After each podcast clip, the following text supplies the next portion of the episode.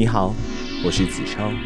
今天是六月二十六日，星期三，白日现身的第八十天。今天为您挑选的是由苏珊·佛沃以及唐纳·费瑟所写的《为什么他说谎却毫无罪恶感》。副标题是“看清爱人的谎言，化心痛为重生力量”。翻译者是朱文义以及于玉帝。出版社是宝瓶文化出版社。今天为您挑选的是第二章：男人诱骗女人的九种伎俩，其中的第一招到第三招的部分。男人诱骗女人的九种伎俩。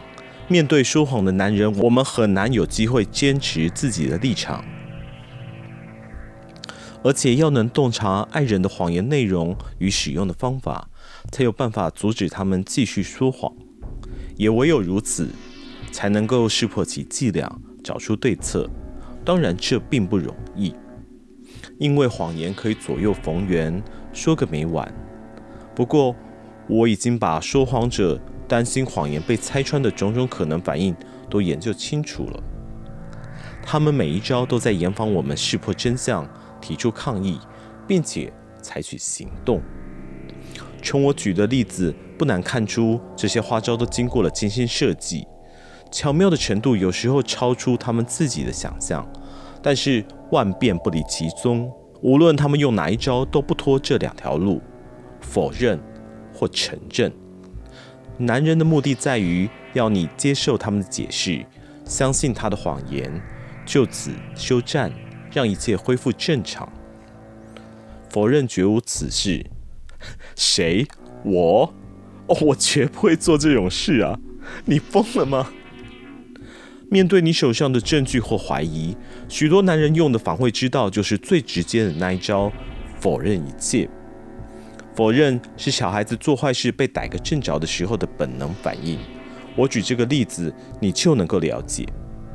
小男孩偷饼干吃，手还在饼干罐里，但他嘴上却死不承认。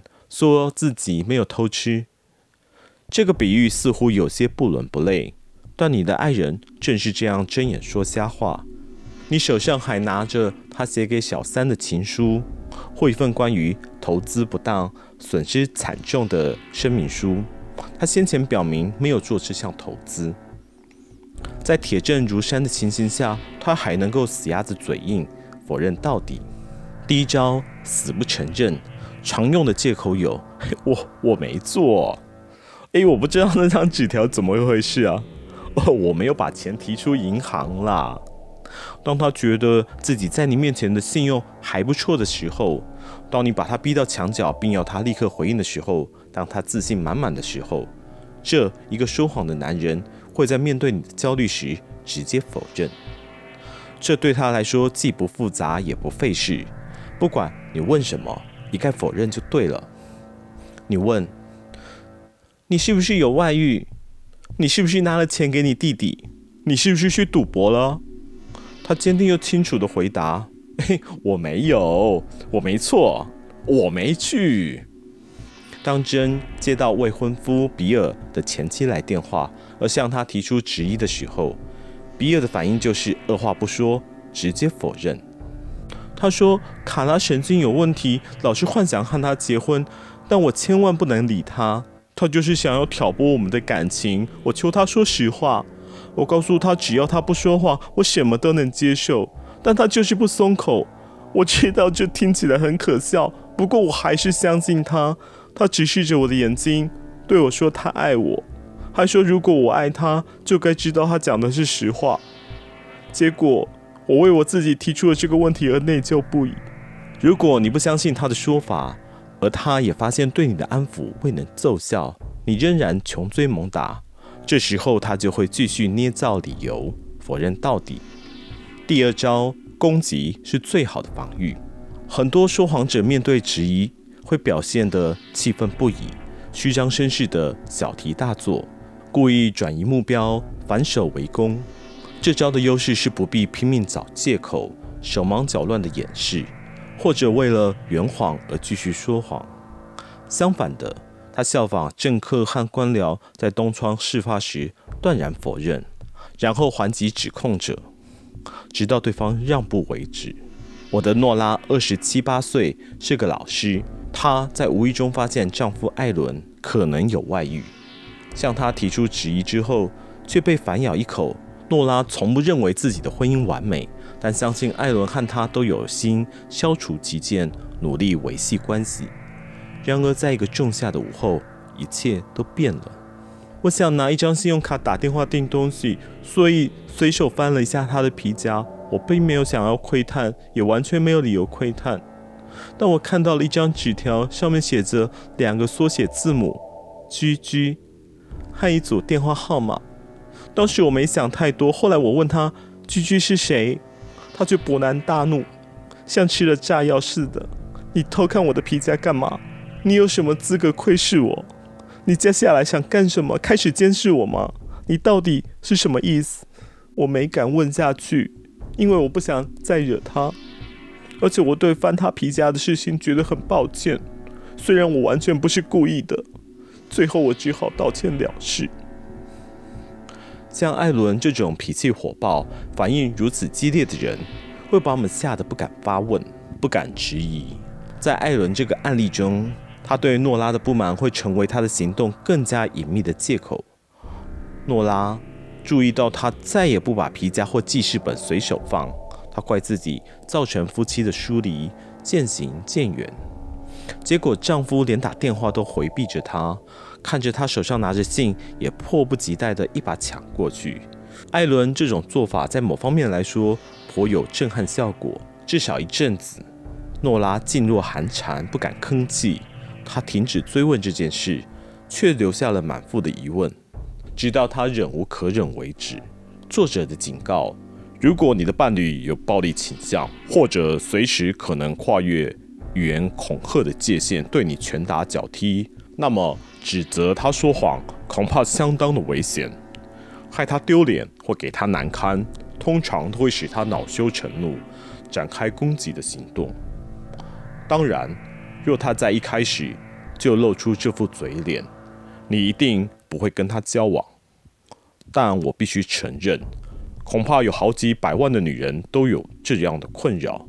假如你不幸碰到了这种伴侣，在本书的第二部，我会协助你解决这个问题。第三招：撒娇卖乖。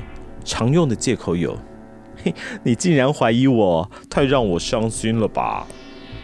我还以为我们互相信任，彼此相爱呢。哎，你怎么会怀疑我会做出这种事情呢？常常语带哽咽，眼中闪着泪光。这种感性的话题要是转移你的焦点，让他从骗子变成爱人，此刻的他可能伤害了你，背叛了你，但他一心要你想起从前那个你爱恋的人，那个敏锐多情、脆弱善感、永远爱你的人。我的个案戴安是个法务助理，她就有这么一个撒娇卖乖、装可怜的丈夫班恩。那是班恩二十二岁的独生女佩姬怀孕后发生的。佩姬从圣地亚哥搬到我们家附近，原本是件好事，因为可以互相有个照应，我们也很乐意这样做。让我震惊的是，无论在宝宝出生前或出生之后，佩姬都表现出一副柔弱无能的模样。似乎认为让父亲照顾他是天经地义的事。宝宝出生后，他身强体壮，出去上班绝无问题。我妹妹还替他在幼儿园找到了一份不错的工作，可以顺便照顾自己的孩子。但他一心只想要待在家里看电视。班恩经常去看他，给他钱，帮他买东西，这对我们的财务造成极大的困扰。我求他别再给他钱了。这么做只会让他更加依赖别人，更不负责任。班恩好像也听进我的话了，他向我保证绝不会再纵容佩姬。但是只要他一打电话来，他就又去看他。最近一次这么做的时候，我问他究竟是怎么回事，他支支吾吾，顾左右而言他。